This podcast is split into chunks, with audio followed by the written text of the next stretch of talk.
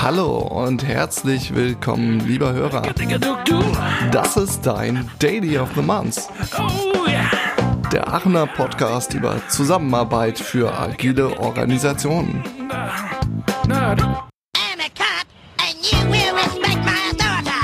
Yeah, right.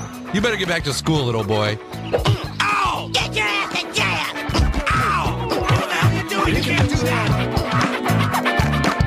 Ja, guten Tag, willkommen zum Daily of the Month. Ähm, heute, wir haben ähm, der Frank, äh, Frank ähm, Baumann Habermacht äh, mit uns heute und wir, wir freuen uns sehr. Äh, herzlichen äh, Willkommen, Frank. Danke. Ähm, äh, du hast ein Buch äh, zu, über Neutralität ähm, geschrieben und jetzt, ich glaube, der zweite Auf, äh, Auflage ist jetzt rausgebracht. Ja, 2017 Ähm, schon, ja, genau. Ist schon ein bisschen länger her mittlerweile. Ah, Ich habe Artikel von dir auf LinkedIn gelesen. Ich war, hat mein Interesse sehr erweckt. Mhm. Ähm, dann habe ich Kontakt aufgenommen und ein paar Sachen, ähm, so, ich glaube, ähm, auf YouTube hattest du ein paar äh, Gespräche gehabt oder Vorträge gehalten und äh, es ist sehr interessant. Also deswegen habe ich dich hier heute eingeladen. Äh, ich freue mich, äh, wir freuen uns sehr, dass du da bist. Ähm, ja, wir freuen uns sehr, die, ja, die Folge hier aufzunehmen. Also das geht heute um die neue Autorität und ein, ein Blick in was eine neue Auto- Autorität ist. Ähm, Mhm. ja, äh, wir haben äh, erste Frage für mich ist was äh, ein bisschen De Definition, also Autorität äh, zu unterscheiden vom was Macht. Mhm. Ähm, könnte Sie vielleicht das ein bisschen erklären? Mhm. Ja, das ist, da haben sich ganz viele Leute dran versucht. Die meisten haben es aufgegeben und da gibt es gute Gründe für, weil eigentlich kannst du es kaum unterscheiden. Okay. Also sowohl Macht als auch Autorität sind Phänomene zwischen Menschen, die ereignen sich. Und die, der Unterschied ist vielleicht, dass es auf die Art der, wie man die Beziehung gestaltet zwischen Menschen, die Einflussbeziehung zwischen zwei Menschen, daran kann man vielleicht Autorität und Macht unterscheiden. Und es gibt ganz unterschiedliche Machtkonzepte. Also ich nenne nur mal die Namen, ich gehe da nicht im Einzelnen drauf ein, weil das ja viel zu theoretisch dann wird. Also ob man jetzt Foucault nimmt, ja, ein äh, Soziologe oder Philosoph und ein äh, Hannah Arendt, eine politische Theoretikerin, der klassische Weber, den kennen ganz viele, den Soziologen, der zu Macht gearbeitet hat. Friedrich Glas, ein Konfliktforscher, hat eine Machtdefinition. Also es gibt ganz viele Definitionen, aber wenn ich mal so den Kern nehme, der auch hilft, zu unterscheiden zur Autorität, ist, dass Macht in einem, in einem hilfreichen Sinne bewirkt, dass Menschen miteinander wirksam werden. Ja, dass die in, in eine gleiche oder eine ähnliche Richtung arbeiten. Das ist die hilfreiche Definition von Macht. Und die weniger hilfreiche Definition oder die, die eher kritische Definition ist eher, dass Menschen etwas tun müssen oder dazu gebracht werden, etwas zu tun, was sie eigentlich gar nicht wollen. So, das assoziieren die meisten Menschen unserer Okay. Gesellschaft mit Macht. Ja. Und Autorität ist auch eine Form, wo Menschen gemeinsam miteinander handeln. Und da gibt es jetzt verschiedene Ausprägungen von Autorität. Bevor ich mich da intensiver mit beschäftigt habe, kannte ich bis nur die, die einzige Ausprägung oder zwei Ausprägungen, das war die autoritäre Form. Die ähnelt Macht sehr stark, weil sie versucht, Menschen zu zwingen, freiwillig zu folgen. Okay. Das ist nämlich die Idee von Autorität, was eigentlich paradox ist. Das ist irgendwie gaga. Ja, wie willst du jemanden zwingen, freiwillig zu folgen? Das ist wie so, sag mal jetzt spontan kreativ. Ja, das ist, äh, das ist irgendwie Okay. paradox. Dann gibt es die antiautoritäre Autorität. Die führt weniger dazu, dass Leute Lust haben zu folgen, weil du gar nicht weißt, will der jetzt oder nicht. Und dann gibt es eben diese neue Haltung zur Autorität, die führt dazu, dass Menschen freiwillig folgen, weil sie jemandem anderen Führung zuschreiben auf einer freiwilligen Art und Weise.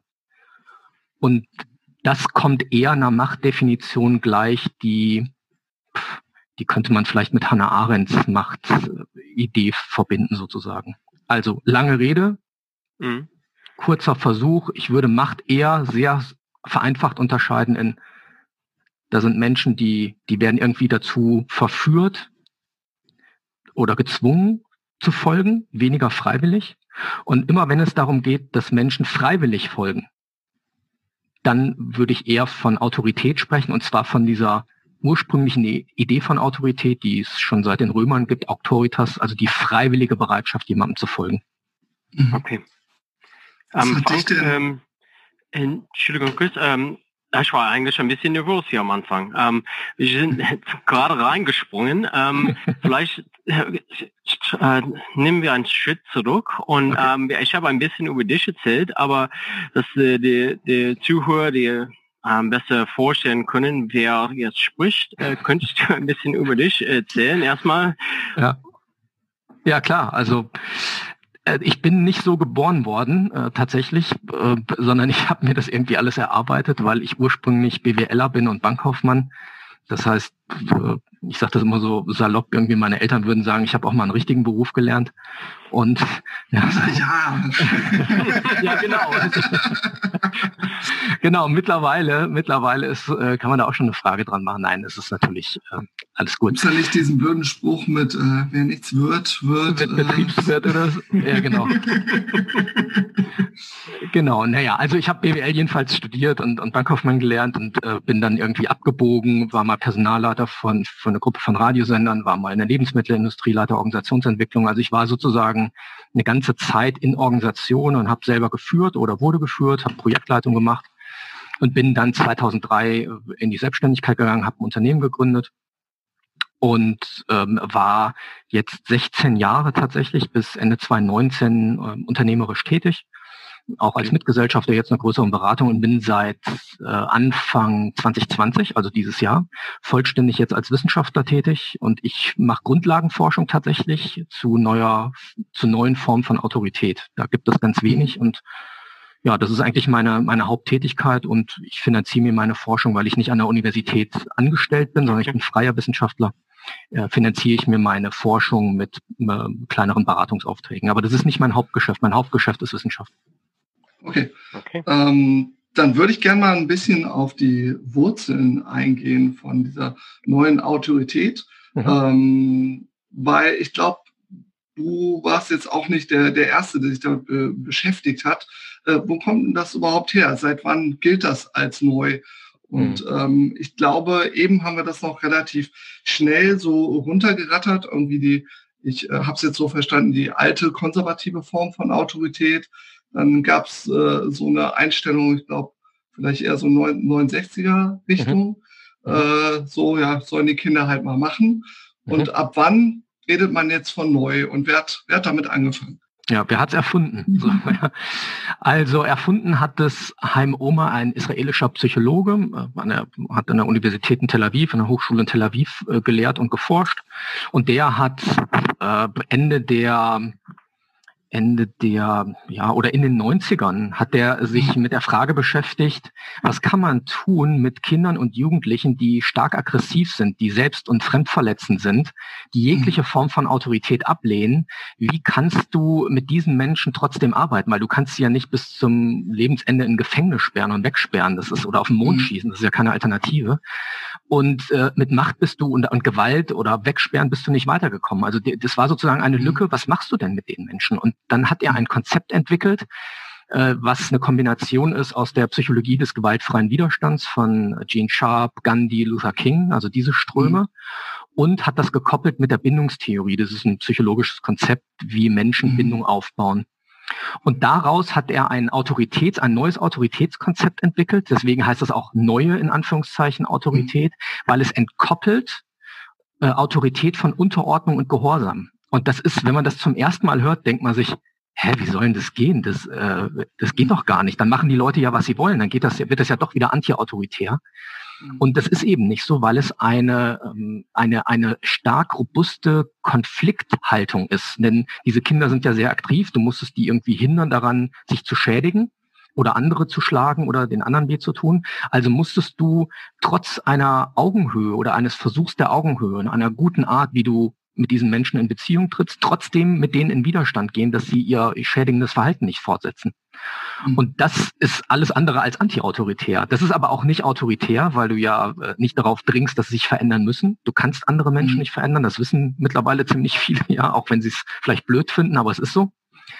Und äh, aus diesem, das hat er 20 Jahre erforscht empirisch und hat eine Quote von um die 80 Prozent gehabt. Also es ist natürlich kein Wundermittel, aber es ist Quote, sehr robust. Ja, ja genau. Das heißt Quote von 80 Prozent. Also 80 Prozent, genau, danke. Äh, 80 Prozent dieser jungen Menschen hat ihr schädigendes Verhalten äh, aufgehört, unterlassen sozusagen, weil die gemerkt haben, sie werden als Mensch gesehen, aber ihr Verhalten, dem, dem wird sich widersetzt. Ja? Und dass mhm. diese, diese, diese Kombina diese neue Art, wie ihnen begegnet wurde, das kannten die bisher nicht. Und das hat dazu mhm. geführt, dass sie selber entschieden haben, ah, okay, ich brauche gar nicht irgendwie mich aggressiv zu verhalten.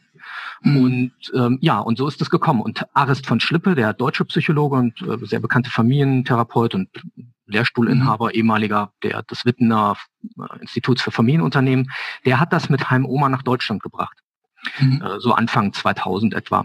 Und daraus mhm. ist dann in Deutsch ist das bekannt geworden und kommt mhm. ursprünglich aus dem pädagogischen, aus dem erzieherischen Bereich. Ja, und eigentlich könnte man sagen, so ab der, ab der Jahrtausendwende könnten wir sagen, mhm. ist das eigentlich eine neue Form, eine neue Haltung zur Autorität. Okay. Gut. Joshua, Willst ähm, du? Ja.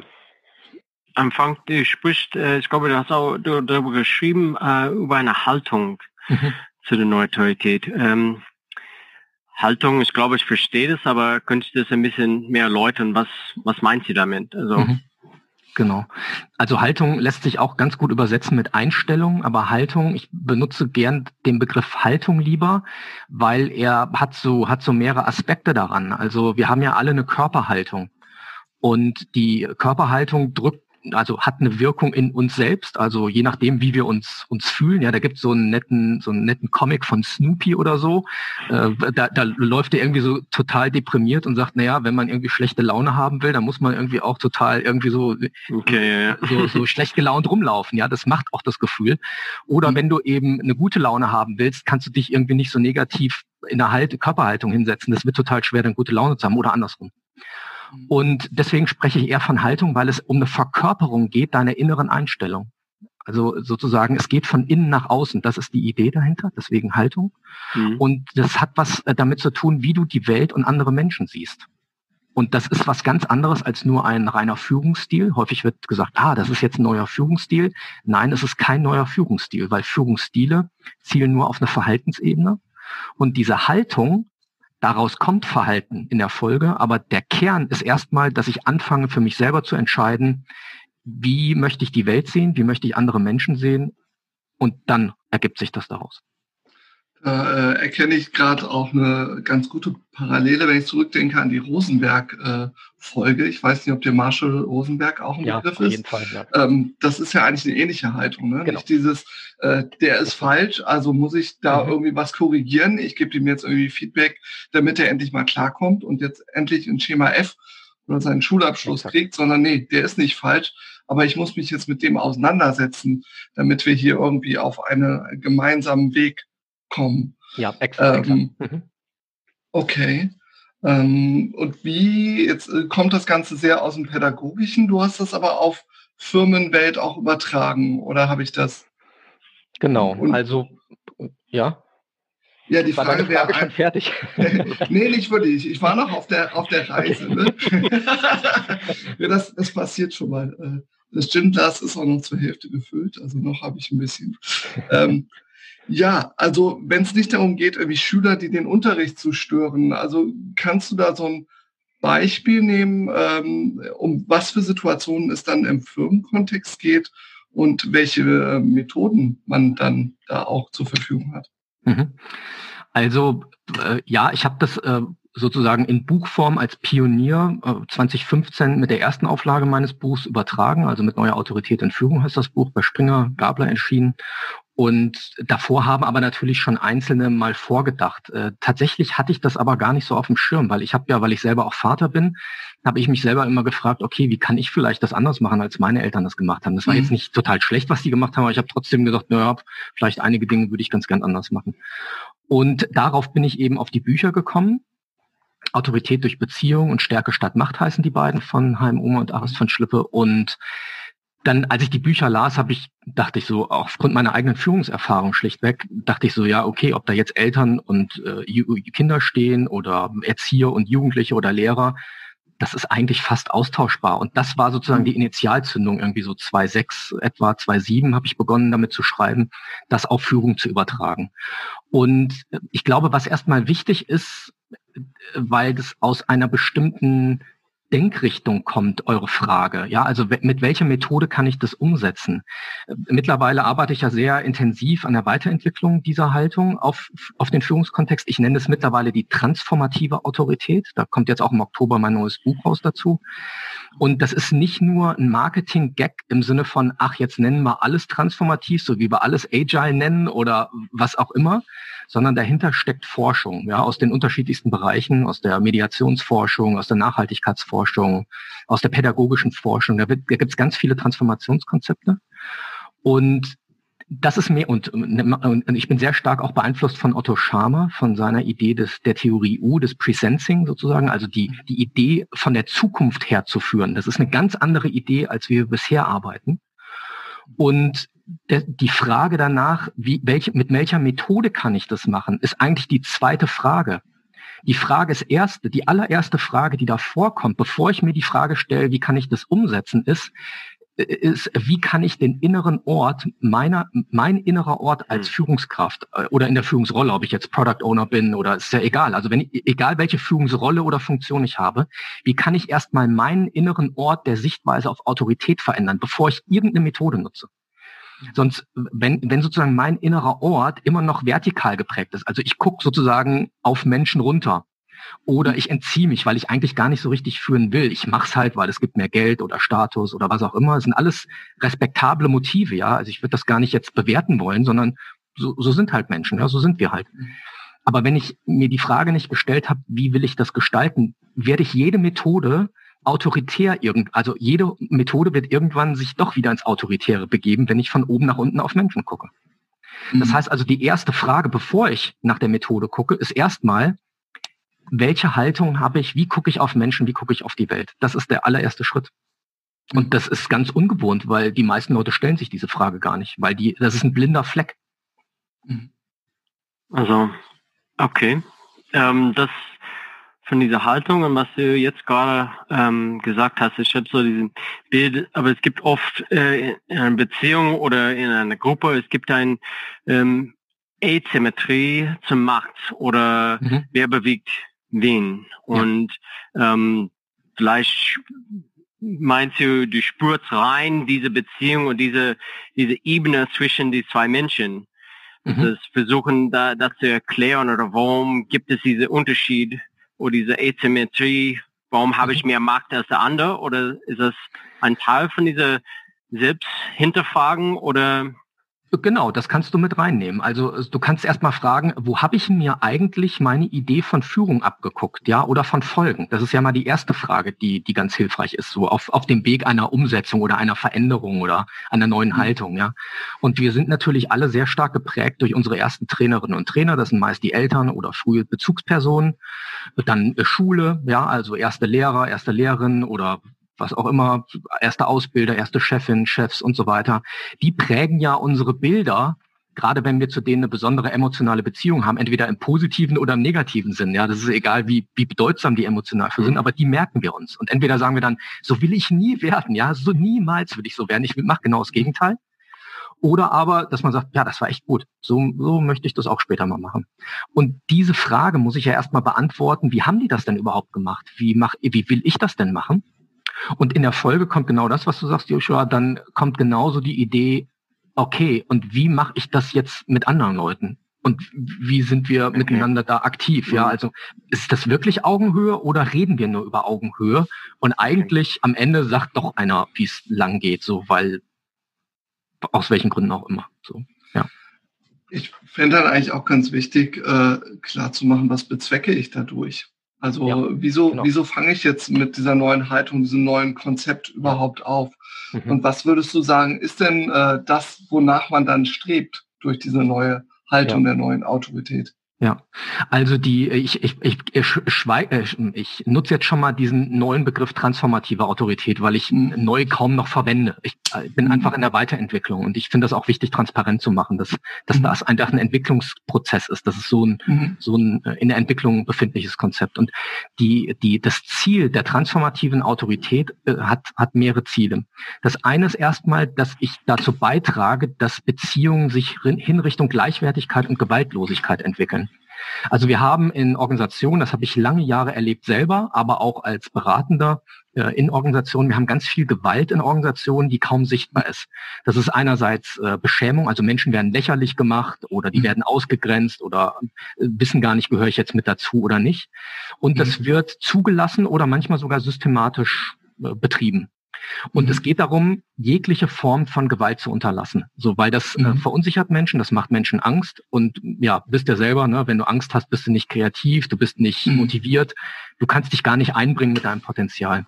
Der mhm. zweite Teil des Ziels ist es, äh, die, diese Beziehung hin Richtung Gleichwertigkeit zu entwickeln. Das heißt also nur, weil ich eine Führungsfunktion habe oder eine Rolle, also ich unterscheide Führungsfunktion ist die disziplinarische Führung, also ich bin Abteilungsleiter oder Bereichsleiterin oder so. Und Führungsrolle wäre für mich eher Projektleitung, Scrum Master, Product Owner oder so. Das sind Führungsrollen. Also egal, wie ich in welcher Funktion oder Rolle ich bin, ich sehe zu, dass ich Menschen dazu einlade, dass sie eine Gleichwertigkeit mit mir herstellen. Das kann ich ja auch nicht erzwingen, sondern ich kann es nur anbieten. Und das bedeutet nicht, dass man gleich ist. Also wir sind nicht gleich. Wir sind alle zum Glück unterschiedlich. Aber deswegen brauchen wir keine Hierarchieunterschiede in der Beziehung. So, ähm, mhm. man kann trotzdem gut miteinander arbeiten. Und das letzte Ziel ist, das ist eher ein, ein ja, ein, ein umfangreiches Ziel. Es geht darum, schlichtweg, äh, die Gesellschaft äh, hin auch zu entwickeln, hin zu einer demokratischeren, zu einer friedlicheren, zu einer gleichberechtigteren Form. Und das schließt alle sexuellen Orientierung mit ein. Äh, also all das, was wir ja sozusagen in unserer Gesellschaft wahrnehmen, dazu trägt dieses Konzept auch bei. Das sind eigentlich die Hauptziele. Und wenn man, das ist der Abschluss noch, natürlich in der Organisation, um gemeinsam gute Ziele zu erreichen, weil sonst, deswegen arbeiten wir ja zusammen, ja, dass am Ende ein Produkt oder eine Dienstleistung herauskommt oder eine Idee oder was auch immer, ja. Das sind die Ziele. Also die haben so drei Aspekte, könnte man sagen. Okay. Das würde denn erreicht durch Beziehung.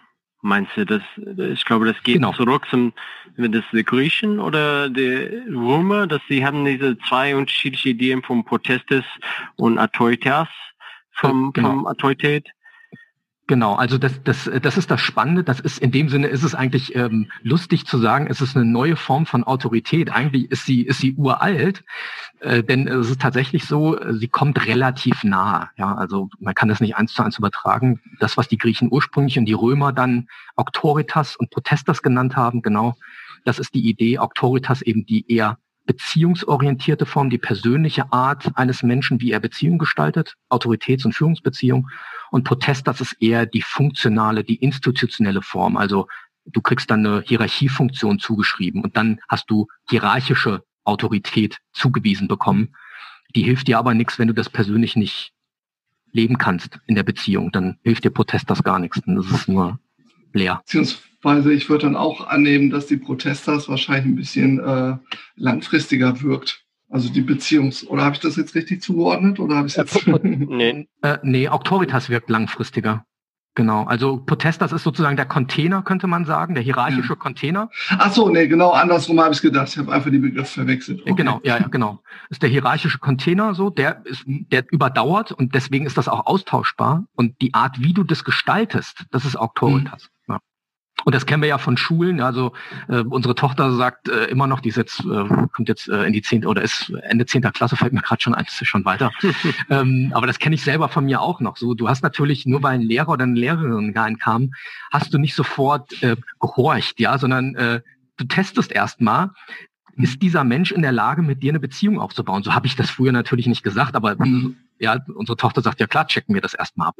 So, und da mhm. hilft dir nichts, ob du dann Oberstudiendirektor oder Direktorin bist, das ist egal, das ist die Protestas. Mhm. Wenn, wenn dir es nicht gelingt, als Mensch eine Beziehung äh, aufzubauen, pff, dann ist Protestas hohl, ja.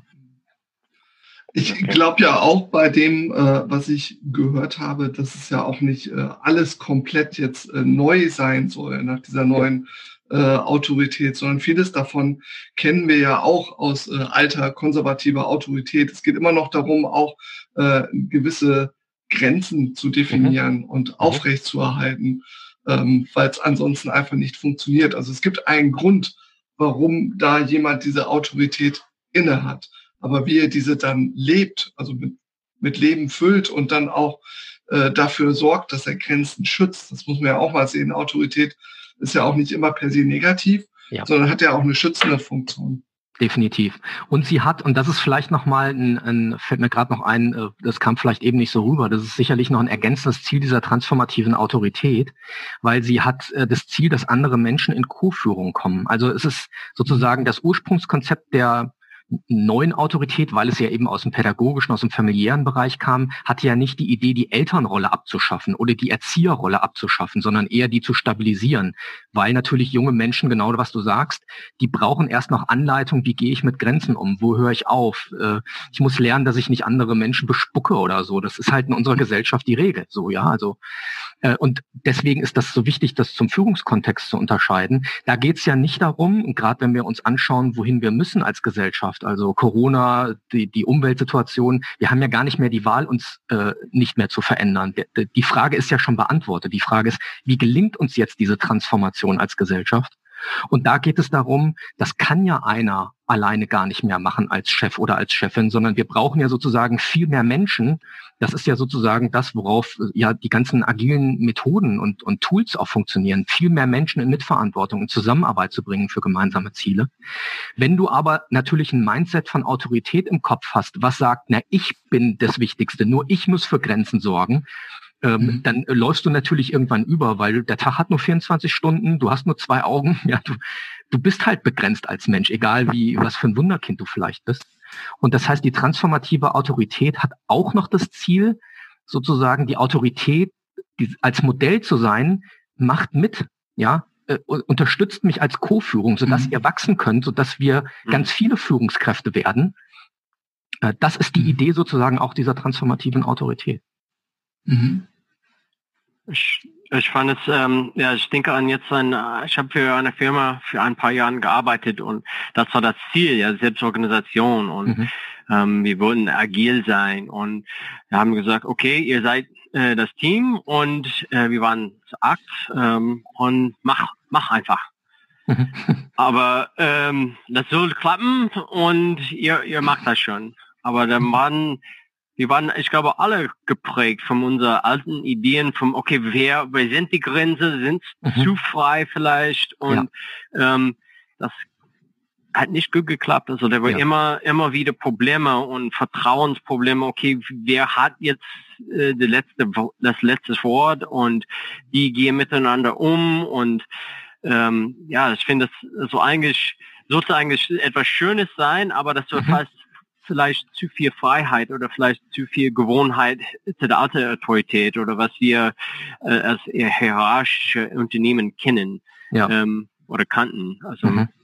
Ja, exakt. Also das, äh, das ist äh, super, super gut, dass du das mit reinbringst, weil das ist das, was ich ja auch sehr viel beobachte dass äh, so wie wir geprägt wurden in unseren, in unseren Gesellschaften, insbesondere in den Bildungsinstitutionen, und das ist jetzt kein Lehrerbashing oder Lehrerin-Bashing, das ist mir nochmal ganz wichtig, weil es gibt einzelne wirklich ganz hervorragende Lehrer, die in diesem System, was auch noch von Kaiser Wilhelm, ich spreche jetzt nur mal von Deutschland, ja, also was aus dem feudalistischen System kommt, ähm, und dann weiter verändert wurde. Natürlich gab es Änderungen so, aber im Kern basiert es immer noch auf Über- und Unterordnung. Das ist sozusagen, so funktioniert das Schulsystem und und die, guck die Universitäten an und so weiter, ja, also die die verschulten Bachelorstudiengänge und so weiter, also wo es eher um Punkte-Race geht, ja, statt um äh, freie Entfaltung und Entwicklung und so weiter, ja, also es hat eher mhm. transaktionale Formen von Lernen statt ja. transformative Formen von Lernen. So und wenn dann diese Menschen in Organisationen kommen, du sagst so, ja, ey, Freiheit, Selbstorganisation, mhm. feel free, mach ein. Menschen sind und ich meine es wirklich wohlwollend, sind überfordert mit der Freiheit, weil sie das weiß ich, 20 Jahre, 15 Jahre, je nachdem, wie lange sie in Schule und Bildung waren, haben die das nie erlebt oder sehr, sehr kurz. Und das heißt, diese diese, Konf diese Konfliktaustragung, die das ja erfordert, was du sagtest, ja, also wie entscheiden wir? Das ist ja am, am Ende ist es ein Konflikt oder eine Verhandlung. Das hat kaum einer gelernt, wenn er nicht das Glück hatte, in einer Familie groß zu werden, wo er oder im Sportverein oder irgendwo in, in privaten Situationen, wo er das vielleicht lernen konnte. So, das heißt, die meisten Menschen kommen mit genau was du sagst, mit Modellen, mit, mit Verhandlungs-, mit Konfliktmodellen, mit Führungsmodellen, die überhaupt nicht kompatibel sind, wie unsere Wirtschaft, wie unsere Gesellschaft mittlerweile funktioniert. Und das führt dann dazu, dass, äh, dass irgendwie nichts fertig wird. Da Unternehmen aber ja irgendwann Dienstleistungen, Produkt rausbringen müssen, äh, Liquidität brauchen, irgendwann platzt halt irgendjemand den Kragen und sagt, so, jetzt, wir müssen jetzt uns entscheiden, mhm. zack. So, und dann wird's wieder autoritär, weil es kein anderes Konzept bisher gibt. Es gibt nichts anderes, ja. Und dann sagen alle, ja, siehste, wir wussten es doch, das war doch nur ein Trick oder ja, ähm, das war gar nicht ernst mhm. gemeint und so weiter. Das ist das Problem, ja. Das ist ja vielleicht auch das äh, typische Missverständnis, auch vielleicht bei Leuten, die sich mit äh, agilen Konzepten noch nicht so tief beschäftigt haben, dass das alles eigentlich wieder mehr so nach laissez-faire klingt. Mhm. Und auch das ist ja äh, hier auch gar nicht gemeint. So mhm. einfach äh, keine Führung oder äh, die Manager sollen sich zurücknehmen. Ich fände es nochmal spannend zu sehen, ähm, also, und ich wollte kurz erwähnen, ich fand das sehr interessant. Du bist der zweite Gast in Folge, der die Kaiserzeit anspricht. Ja, ja. Letztes Jahr hatten wir, äh, letztes Jahr, letzt, letzte Folge hatten wir noch äh, jemanden vom Beta-Kodex da, der auch davon ah. sprach, dass die Firmen alle noch so tayloristisch geprägt ja, sind klar. und mit Methodiken aus der Kaiserzeit. Und äh, ja, da äh, haben sich zwei gefunden, glaube ich. Ähm, wenn, wenn ich jetzt ein Unternehmen bin oder ein Unternehmer oder ein Betriebswirt, dass ich denke, äh, nach dem Hören dieser Folge, Wahnsinn, coole Idee, wir sollten mal unseren Führungsstil überdenken. Ähm, wo, wo sind die Grenzen? Das finde ich immer sehr spannend. Also was ist vielleicht auch so eine Vorbedingung? Reicht es, wenn es einen gibt, der da irgendwie begeistert ist? Oder äh, in der letzten Folge unser Gast sprach dann auch davon, dass er eigentlich seine Transformation, das ist der Begriff mal wieder, eigentlich immer damit anfangen musste, sei erstmal den Entscheider, also dann letztendlich wieder das, äh, die, die Top Gun äh, erstmal ansprechen und überzeugen muss. Mhm.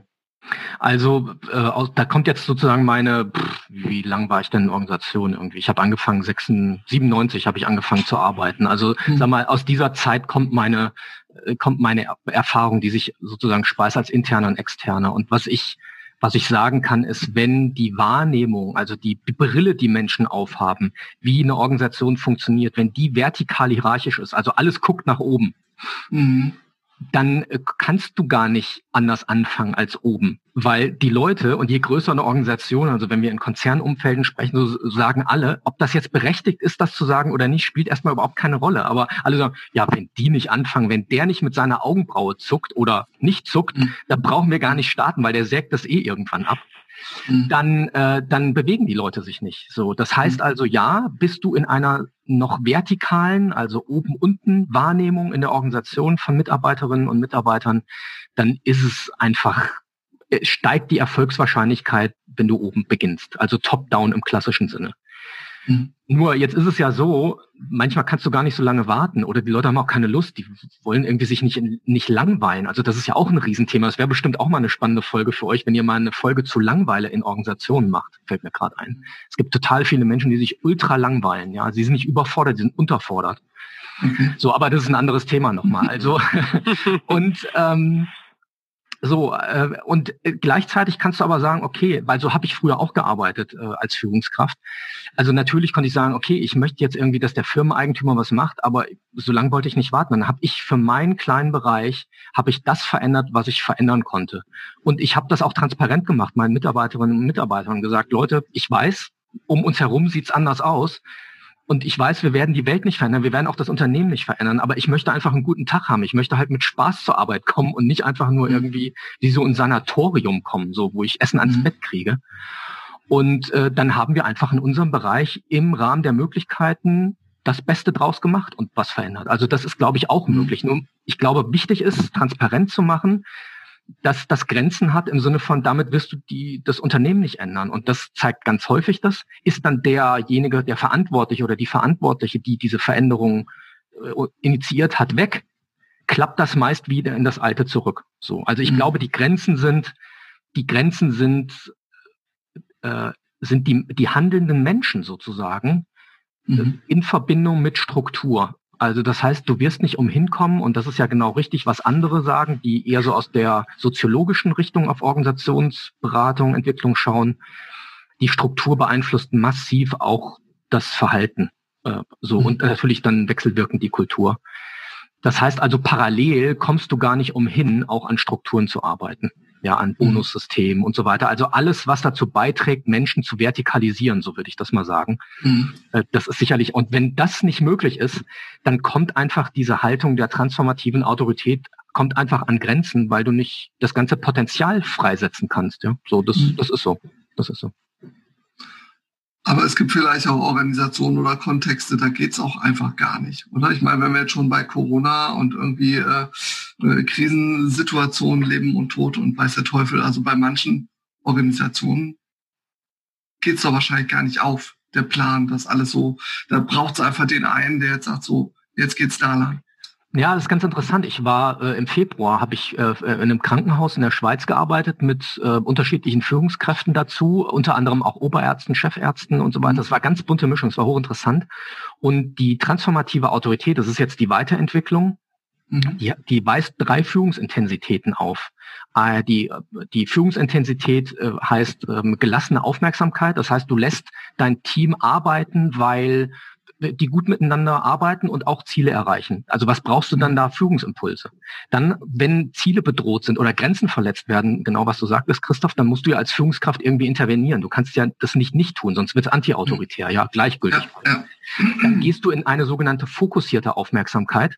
Das bedeutet, du äh, äh, schreist nicht sofort rum, sondern du äh, kommst näher an das Team ran, bildlich gesprochen, und sagst erstmal, moin Leute, ich sehe hier irgendwas ist komisch, meint ihr nicht auch, dass das mhm. komisch ist so? Aber du lässt mhm. trotzdem noch die Verantwortung bei dem Team. Du gibst denen sozusagen einen Impuls, selber drauf zu kommen, ah, okay, irgendwas ist ja nicht in Ordnung.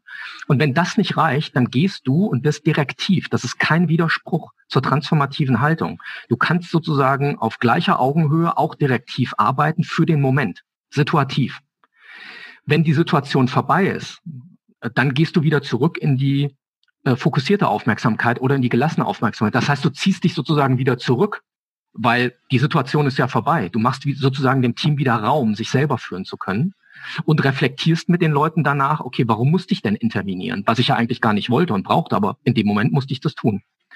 Und äh, warum habe ich das Beispiel erwähnt aus der Schweiz? Da sagte mir eine Oberärztin, das fand ich hochinteressant, das muss ich noch mal ein bisschen genauer untersuchen, auch wissenschaftlich. Da gibt es, äh, wenn die im Schockraum sind, das ist hochinteressant, da gibt es ein ganz spezielles äh, Führungsprinzip, ein Autoritätsprinzip. Äh, dort in einem Krankenhaus, äh, aber das ist wohl üblich, zieht dann derjenige, der die Leitungsrolle hat in diesem Schockraum, zieht eine Weste an und alle handeln nach dessen oder deren Anweisung. Und das Interessante ist, derjenige oder diejenige, die in dem Schockraum diese Weste anhat, wechselt immer. Das ist nicht immer nur ein Arzt. Das heißt, da wird Autorität rotiert. Ja. Und es ist direktiv. Und wenn die Situation vorbei ist, also wenn dieser äh, Notfall vorbei ist, lösen die sozusagen diese situative, direktive Autoritätsrolle wieder auf und arbeiten wieder am Team, als Team. Mhm. Und ich glaube, das ist nochmal ganz wichtig, weil die autoritäre Autorität, die traditionelle Haltung unterscheidet gar nicht situativ, sondern die tut immer so, als ist es immer direktiv notwendig, als muss man immer intervenieren, okay. als ist mhm. immer Schock. Und die transformative Autorität sagt, lass uns unterscheiden, wann braucht das Team was Immer mit dem Ziel Wachstum. Immer mit dem Ziel, die direktiven Handlungen zu minimieren über Reflexion oder im Agile-Jargon mhm. über Retros oder was auch immer. Ja, also diese Konzepte, diese Methoden gibt es ja. Und äh, das ist, ist schon, also ich würde erst mal sagen, ich habe auch mal vor vielen Jahren, da hatte ich an dem Konzept noch nicht gearbeitet, äh, da haben wir mal für eine, für eine Berufsfeuerwehr gearbeitet. Die haben unterschieden zwischen Einsatzsituationen und Nicht-Einsatzsituationen mit ganz unterschiedlichen Führungshaltungen und Konzepten. Also ich würde erst mal sagen, das ist erstmal kein Widerspruch, dass das für bestimmte Organisationstypen möglich ist oder nicht möglich ist. Mhm. Ähm, ich fände noch eine Frage spannend. Du hast eben darüber gesprochen, dann werde ich halt direktiv. Ähm, das war mir noch nicht ganz klar, was du damit meinst. Ich mhm. glaube aber, es geht in die Richtung von dem, was du dann auch als Beispiel am Anfang brachtest, ähm, dass du sagst, äh, hört mal Leute, mir ist hier was aufgefallen oder ich sehe hier irgendwie einen Konflikt oder wie auch immer. Ähm, und ich habe mich gefragt, was habe ich überhaupt an Möglichkeiten. Wenn ich nicht alles mit der Brechstange oder mit Angst oder mit Belohnungssystemen umsetzen will, ähm, Hein Oma spricht davon irgendwie begleitete Suspensionen. Ich kann jetzt nicht Leute einfach von der Firma suspendieren, äh, so mal ja. eben aus Spaß und dann jeden Tag anrufen. Ja. Ähm, oder mit den Eltern reden wird auch irgendwie schwierig. Ja. Die, ähm, also was, was hast du da so in deinem Köcher? Ja, also ich glaube, die, das, was wichtig ist, dass diese Eskalationsstufe, weil das ist eine Eskalation, wenn ich direktiv, also einseitig handle, dann ist das mhm. keine Verhandlungsposition mehr, sondern äh, viele sagen dann, ja, Frank, das ist doch auch autoritär. Das mhm. Ergebnis ist ähnlich. Also ich, ich sage, wir machen das jetzt, da gibt es auch keine Diskussion. Mhm eben bei Kindern auch, wenn jetzt, äh, wenn, wenn Gefahr droht, diskutierst du ja auch nicht mit deinem Kind und sagst, du Torben, wenn du jetzt auf die Straße läufst, was meinst du, wie sich das Metall auf deinem Körper anfühlt oder so? Ja, das macht ja auch keiner, ja. Also jeder, der irgendwie bei Sinnen ist, schreit das Kind an, zieht's weg. Das ist eine einseitige Maßnahme ohne Verhandlung. Mhm. Die Frage ist ja, was hast du davor gemacht, dass das überhaupt passiert oder wie minimierst du das? Oder was machst du danach, damit das Kind lernt, dass du das immer weniger tun musst? Das ist ja die Idee mhm. von Wachstum, von Entwicklung. Mhm. Und äh, im Führungskontext äh, ist es dann so, dass du tatsächlich äh, Präsenz erhöhst. Das heißt, du gehst in den mhm. Widerstand. Das bedeutet also, du, ähm, du, ich, also im positiven Sinne, jetzt kann man das leider nicht sehen im Podcast, mein, mein Augenzwinkern, ja. Das heißt, du äh, fängst an, Leute zu nerven beharrlich. Aber nicht nicht ähm, destruktiv oder zynisch oder so, sondern du, du gehst den einfach auf die Pelle und sagst, so, so nicht. So, und wir müssen, ihr müsst jetzt mit mir klarkommen, weil wir werden jetzt nicht weiterarbeiten, so wie wir weitergearbeitet. Wir machen das jetzt zum Thema. Was ist hier los? Ja, das ist eine, mhm. eine Variante. Also im besten Sinne, du, du, du, du verführst. Transparenz. Transparenz und du, mhm. du, du zwingst die Leute über deine Art des Verhaltens in Verhandlung ob die Lust haben mhm. dazu oder nicht. Und wenn an dem Termin das noch nicht vorbei ist, sagst du, okay, dann treffen wir uns morgen oder nächste Woche wieder, gleiches Thema. Das, das Thema klären wir jetzt sozusagen. Oder wenn Gefahr im Verzug ist, also zum Beispiel ein Betriebsunfall oder ein großer finanzieller Schaden, dann handelst du auch einseitig wichtig ist, und das ist das Thema Transparenz wieder, was du sagtest, Christoph, das muss natürlich im Vorfeld klar sein. Also die Menschen müssen wissen, dass es diese drei Intensitätsstufen von Autorität und Führung gibt, damit sie wissen, wie beim Schockraum, Achtung, jetzt zieht er sich die Weste an, jetzt ist eine besondere Situation, das ist legitimiert, Autorität legitimiert ja Menschenführungshandeln.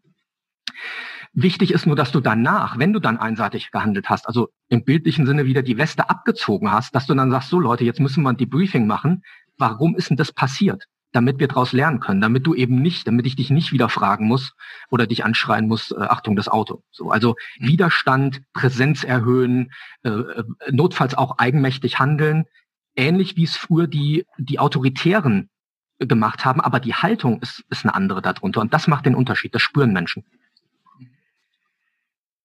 Also, was ich merke, also es gibt also auf diese Ebene besprechen wir, sprechen wir vielleicht vom, Führungskräfte äh, oder die, in den Rollen, aber die meinte es vielleicht, es kann auch wechselhaft sein. Mhm. Ähm, in den Zeiten jetzt, ich glaube, in komplexe Zeiten, jetzt wollen wir äh, die Verantwortung erhöhen für Mitarbeiter mhm. oder in einer Organisation. Ähm, ähm, Hast du etwas für die Verantwortung? Also das ist vielleicht die Führung, der Chef ist jetzt der Mächtige, so wie er, ich glaube in Agile sind das der Coach. Mhm. Er ist Experte, aber er versucht vielleicht seine Autorität zu, zu teilen mit den anderen oder die Ermächtigen, dass die die Verantwortung übernehmen. Mhm. Ähm, du meinst, du kannst keiner ändern oder zwingen. Also mhm. wie in diese Rollen zu reinzukommen oder die mhm. Leute mhm. zu ermächtigen. Hast du Beispiele oder, oder Anekdoten, die vielleicht mhm. funktionieren könnten? Mhm. Also ich glaube, das Wichtige ist erstmal, egal was du tust, es gibt keine Garantien. Das ist mal die schlechte Nachricht. Ja, egal welches Konzept verspricht, das wird garantiert funktionieren, das wird nicht funktionieren, so weil wir Menschen einfach so so kreativ und so unterschiedlich sind. So, das, ich, und das ist aber wichtig, glaube ich, auch für Führung erstmal zu akzeptieren, ich habe da keine Garantie, sondern es ist ein Versuch im besten Sinne. Ich habe in jedem Fall wird nichts funktionieren, wenn ich nichts mache. Das weiß ich schon mal. So, also kann ich eigentlich in mhm. dem Sinne nur gewinnen. So, ich glaube, das ist erstmal die Grundhaltung wieder. Dann ähm, ist es so, lern am Modell. Also wie Mensch, wie lernen, wie lernen wir Menschen, wie lernen Kinder? Wir gucken uns alles von anderen ab. Das ist unser Lernprinzip. Das hat Bandura sozusagen entwickelt, ein kanadischer Psychologe schon Mitte letzten Jahrhunderts. Und so, so funktioniert Lernen. Bedeutet also im Sinne der Führung, dass ich Modell bin für eine andere Art, wie wir miteinander umgehen. Und ich mache das transparent. Ich leite Lernprozesse an. Und äh, ich äh, nehme gern das Beispiel, wenn du sagst, ich möchte jetzt andere Leute in Co-Führung bringen, wenn, wenn, äh, ob du jetzt ein Agile-Coach bist, der bestimmte Prinzipien hat, dass du sagst, okay, ähm, ich zeige euch das einmal und das nächste Mal ist vielleicht jemand anderes mal dran. Obwohl ich Agile Coach bin und die Rolle, kann doch auch jemand anderes mal aus dem Team das machen, um mal sich auszuprobieren. Wie ist das denn? Wie fühlt sich das dann an in der Rolle? Also wieder im bildlichen Sinne, der setzt sich mal temporär diese Weste auf okay. und probiert das auch mal um überhaupt lernen, um wachsen zu können. Gar nicht mit dem Ziel, dass er diesen Agile Coach ablöst oder dass er die Führungskraft ablöst. So, weil Protesters ist Protesters. Das sind Funktionen, Rollen, die sind gegeben aber im Sinne des Wachstums, im Sinne von, wie kann ich Verantwortung lernen, wie kann ich das mal ausprobieren, will ich das überhaupt? Ja, also die Frage wird ja häufig gar nicht gestellt bei Leuten. Es wird immer davon ausgegangen, jeder will Verantwortung übernehmen. Nee, mhm. es will nicht jeder Verantwortung übernehmen. Ja. Vielleicht nicht für immer, aber für den Moment, für diese Lebensphase, weil er vielleicht andere Probleme gerade im Leben hat. Der hat nicht noch Bock, sich auch noch im Job irgendwie was aufzuhalten, weil er, was ich, in Trennung gerade ist oder Kind ist gekommen oder baut ein Haus um oder keine Ahnung was, ja. Und äh, das heißt, es ist erstmal die wichtige Frage, will ich überhaupt? Und wenn ich möchte, wie kann ich mich mal ausprobieren? Wie kann ich experimentieren mit Verantwortung? Weil von 0 auf 100, das ist für viele Menschen einfach zu steil. So, und mhm. ich glaube, das wäre das wär ein, ein hilfreicher Hin Hinweis oder eine hilfreiche Idee, erstmal A, das transparent zu machen. Die Möglichkeit mhm. gibt's bei uns. Ja. Wie will ich das? Hast du Lust dazu? Das ist mein Ziel dahinter. Und dann lass es uns mal ausprobieren ist ja vielleicht auch ein äh, großer Vorteil davon, dass man wirklich äh, mehr so auf eine Augenhöhe kommt und auch eine Gleichberechtigung, weil die äh, alte, konservativ, autoritäre Chefsperson ist dann auch diejenige, die hinterher wieder alle schuld ist. Ne? Also genau. ist dann auch bequem, bequeme Total. Rolle, die, die da oben, wie hier unten. Und wenn dann irgendwas schief läuft, ja, hätten die das nicht mal besser machen können. Und ja, die hatten einfach keinen Plan und so weiter. Ähm, wenn aber Verantwortung heißt, ähm, hier, ich kann ich bewege was und es ist okay, wenn es auch schief geht, weil wir machen es immer noch zusammen. Wir sind ein Team. Ich glaube, das ist auch was, was ich ganz viel, ähm, also mit diesem Hein Oma, mich echt ganz gut auf eine Reise geschickt, der auch viel darüber arbeitet, dass er sagt, auch im Lehrerkollegium sollen sich die Leute mehr verbrüdern und mhm. geschlossen als Gruppe agieren oder auch im Familienkontext zu sagen, bei Kindern, wo es irgendwie Stress gibt, dass man sich irgendwie so eine Community auf, aufbaut mit der man dann viel besser handeln kann auch. Genau, also das ist ja, wenn, wenn es heißt, das kenne ich ja von mir früher auch noch, ne, ja, je höher du in der Hierarchie bist, umso ein, einsamer wirst du. Das mhm. habe ich früher nie hinterfragt. Und das setzt, die Annahme ist aber dahinter, dass du äh, in einer vertikalen Hierarchie bist und alles alleine schaffen musst, äh, dass es Konkurrenz mhm. gibt, dass der Stärkere sich durchsetzt. Also der ganze tayloristische Kram, der längst überholt mhm. ist, wo die psychologische Forschung auch nachgewiesen hat mehrfach, dass Kooperation wesentlich effektiver ist, wesentlich mehr Kreativität freisetzt. Trotzdem wird ja immer noch nach diesen tayloristischen feudalen Prinzipien gearbeitet. Mhm. Und das ist so, so intern bei uns drin, dass wir überhaupt vergessen, dass, dass wir gar nicht alleine führen müssen. Also wir können uns vernetzen. Ich nenne das in diesem äh, Konzept der transformativen Autorität eine Führungskoalition. Und das mhm. müssen nicht nur die Führungskräfte sein, sondern das im Sinne der Co-Führung werden Mitarbeiterinnen und Mitarbeiter auch zu Co-Führungskräften temporär, mhm. die ja auch ein Führungsnetzwerk bilden. Ja, also sie müssen ja, mhm. sie tragen ja dazu Führung bei, indem sie mitmachen. Führung mhm. alleine mit dir allein funktioniert nicht. Also wenn du morgens vorm Spiegel stehst, da folgt dir auch keiner. Also mhm. du brauchst andere Menschen dazu. Ja, ja. Ja, höre ich auch ein bisschen, das äh, ist mir eben ein bisschen untergegangen, die Distanz und Nähe, das mhm. äh, Konzept hattest du, glaube ich, kannst du das nochmal ein bisschen erläutern, weil das geht, glaube ich, in die Richtung davon, dass man einsam ist, irgendwie den Kontakt verloren hat. Oder wie hast du genau. das gemeint? Ja, also es ist so, die traditionelle autoritäre Haltung zur Autorität basiert auf Distanz und Unnahbarkeit. Weil im Ergebnis führt das dazu, dass andere Menschen ja gar nicht einschätzen können, ja, wie bist du drauf? Was ist der Hintergrund deiner Entscheidung? Und das führt zu Verunsicherung. Und unsichere Menschen sind immer auf der Suche nach Orientierung und lassen sich leichter führen. Also es ist ein ziemlich plumpes Führungsprinzip. Und das sehen wir ja weltweit auch äh, bei Despoten und irgendwelchen Populisten, dass die aus der uralten Mottentrickkiste der autoritären Autorität arbeiten. Und es funktioniert ja leider. Und die transformative Autorität sagt, na, wenn ich eine Nahbarkeit erzeuge, das bedeutet nicht, dass ich als Führungskraft oder in der Führungsrolle Kumpel und bester Freund werde. Ich muss mich nicht ständig in den Arm liegen. Aber mhm. ich schaffe Nähe, indem ich mich als Mensch zur Verfügung stelle, mit meinen Stärken und Schwächen, dass ich transparent mache, warum ich etwas mache. Ich werte das nicht als Rechtfertigung. Die traditionelle Autorität sagt Transparenz, warum soll ich mich erklären? Ich muss mich doch nicht rechtfertigen. Und die transformative Autorität sagt, natürlich hast du ein Recht darum zu wissen, warum ich so entschieden habe, wie wir, wie wir dazu gekommen sind. Und das mhm. alles schafft ja Nahbarkeit, Nähe. Mhm. Und Nähe führt zu Sicherheit psychologisch und Sicherheit führt zu Kreativität und naja, und dann kommt der Positivkreislauf in Gang. Das ist der Unterschied dazu. Okay. ja. Mhm. Ja, ist eine schöne Fürrede eigentlich für das äh, ganze Thema interne Kommunikation, was ja immer noch in vielen Unternehmen mehr so stiefmütterlich, wenn wir mal Zeit mhm. haben, betrieben wird. Äh, ja. Ja. Ja, total. Okay. Und Frank, ich hab, äh, das, äh, du hast über Wachstum gesprochen. Das hat mich mhm. ein bisschen angepackt und ich habe auch dann an Maslows Hierarchie mhm. gedacht. Also mhm. das, also ich glaube, ein Teil von unseren Problemen heute in der Welt sind, wir, wir messen alles um Wachstum.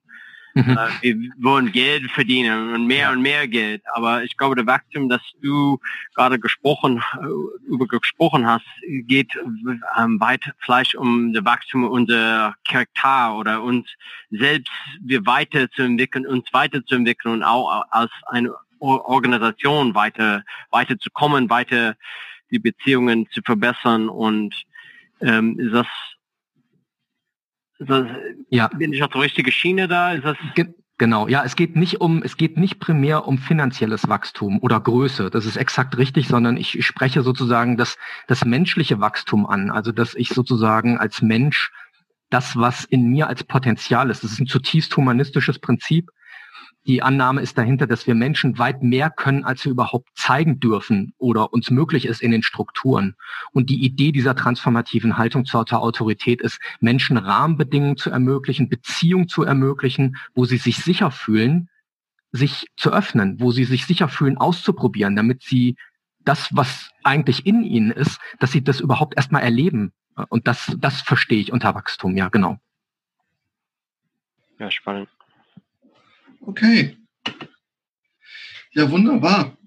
Ich muss sagen, äh, die, die, die Fragen, die mir vorher rumgeisterten, äh, die sind mehr als beantwortet. Ähm, Joshua, hast du noch Fragen auf Lager? Ich bin äh, im Moment schon im Verarbeiteprozess. Zu viel neuer Input. Hast du denn Fragen an uns? Sonst können wir auch umdrehen, das Spiel. Oder haben wir etwas äh, rausgelassen, die sehr wichtig für die Zukunft ist, oder? Ja, vielleicht noch ein, ein Aspekt, der, der mir wichtig ist. Die transformative Haltung hat, ist weniger ein Methodenkonzept, auch wenn es natürlich da ein paar Methoden gibt, insbesondere für Konfliktsituationen. Da, dazu, darüber handelt ja auch mein neues Buch. Aber im Kern ist eigentlich die, kannst du fast jede Führungsmethode nutzen mit dieser Haltung. Also du musst eigentlich, das sage ich ganz vielen Führungskräften immer oder Leuten in Führungsrollen, deswegen ist das auch so, finde ich, so hoch anschlussfähig zu horizontalen Arbeitskonzepten aus Scrum oder Design Thinking oder so, weil die Methoden basieren ja auf der Annahme, dass Menschen miteinander gleichwertig für Ziele arbeiten. Und alle Methoden, die du dafür nutzen kannst, kannst du nutzen, wenn sie nicht den Werten dieser transformativen Haltung zur Autorität widersprechen oder die verletzen. Und äh, die zentralen Werte, ich nenne jetzt nur mal die, die zentralen Werte sind äh, Würde, also dass ich sozusagen alles unterlasse, was die Würde eines Menschen verletzt, ja, Beschämung, Gewalt, äh, Ausgrenzung, was auch immer. Also alle Methoden, die du nutzt, nutzt, nutzen würdest, die dazu führen, dass die Würde eines Menschen verletzt wird, Das ist alles aber nicht transformative Haltung zur Autorität. Mhm. Ähm, so, und das finde ich ganz schön an diesem, an diesem Konzept auch dahinter, dass du eigentlich, eigentlich methodisch so weiterarbeiten kannst wie bisher. Du musst nichts Neues lernen. Das entlastet ganz viele Führungskräfte, sondern mhm. es geht eher darum, und das ist, da komme ich wieder zu dem Punkt zurück, dass du deine innere, deinen inneren Ort von Führung veränderst, deine Haltung dazu. Weil wenn du die veränderst, wendest du auch die Methoden anders an. Das ist wie so ein Hammer, den kannst du einerseits dazu nutzen, als Werkzeug, um einen Nagel in die Hand, äh, in die Wand zu schlagen, ja. Oder du kannst ihn auch auf die Hand schlagen, ja. War, da war ich schon schneller, als, als ich dachte, ja, genau. Sehr genau. schön, gerade eine tolle Idee für einen Folgentitel. ja. Ja, und vielleicht doch, das ist mir auch noch wichtig zum Abschluss, ähm, zwei Punkte noch. Ich glaube, wenn wir anfangen, über neue Führungskonzepte zu sprechen und Mitverantwortung zu verteilen und Menschen in Co-Führung zu bringen, wird es auch dazu führen, dass wir über neue Formen von Vergütung sprechen müssen. Ich erinnere mich noch an an einen Workshop, ähm, da sagte dann jemand, okay, wenn ich dann auch Mitverantwortung übernehme, was habe ich denn dann davon? Und ich fand die Frage berechtigt, warum hat mein Chef immer noch ein Doppelglasbüro, also Doppelfensterbüro, einen Firmenwagen, äh, gibt Verantwortung ab und ich krieg immer noch das gleiche Geld und muss irgendwie, keine mhm. Ahnung. Also ich glaube, das wird ein Folgethema werden. Und ich finde, ähm, und wir sind ja jetzt auch wieder nur männlich, ich glaube, das ist ganz wichtig, ähm, dass wir Autorität, und dazu arbeite ich auch in meiner Forschung, dass wir nochmal die weibliche Konnotation von Autorität mit rein setzen. Da gibt es, da ist jetzt gerade im Duden Verlag ein neues Buch erschienen von äh, Catherine Newmark. Ich weiß leider gerade nicht den Titel. Äh, Geht es um Autorität, ganz frisch erschienen. Das kann ich total mhm. empfehlen aus einer philosophischen Perspektive und mhm. mit der weiblichen Perspektive auf Autorität. Ich denke, wir müssen dringend dazu arbeiten. Das bedeutet auch People of Color, ja, also äh, die die ganzen Diversitätskonzepte. Wir, wir tun immer nur so, als als ist das, worüber wir sprechen, als weiße Menschen und Männer, als ist das die einzige Sicht. Und da, daran muss noch weitergearbeitet werden, auch in Organisationen, ganz dringend. Okay. Ja, man redet ja auch meist vom Alpha-Männchen. Ne? ja, genau. Ja, ja. Okay, spannend. Ich habe da auch schon sehr viele Verweise gehört, äh, die ich gerne in Shownotes verwandeln würde. Mhm. Da werde ich dich dann äh, nach dem Super. Gespräch gleich nochmal ja. fragen. Dafür haben wir ja eine Webseite, wo wir alles draufsetzen können, die wir hier an der Stelle vielleicht auch nochmal erwähnen können, damit ihr uns vielleicht auch äh, Fragen an den Frank sonst im Nachgang auch noch stellen könnt. Schickt uns einfach eine E-Mail an post at dailyofthemonth.de und äh, ja, ansonsten die Show Notes findet ihr auch auf der Webseite www.dailyofthemonths.de. Jo, gut. Jo. Vielen ich Dank. Ich bedanke Frank. mich. Ich danke auch für eure Zeit, für die Einladung. Super. Ja, damit würde ich sagen, äh, gehabt euch wohl. Äh, behaltet den Abstand erstmal bei. Mal gucken, was heute jetzt so rauskommt bei den Gesprächen äh, zu den Lockerungen. Ähm, ja, wird sehr, sehr spannend, diese Folgen auch im Rückblick nochmal zu hören. ich hoffe, dass wir irgendwann auch wieder dazu kommen, dass wir auch aus der Distanz wieder rauskommen und wieder mehr Nähe äh, mit unseren Gästen einnehmen können. Ähm, ja, aber hat mich, äh, war trotzdem ein sehr schönes, lebendiges Gespräch. Vielen Dank. Und damit bis bald. Ciao. Tschüss.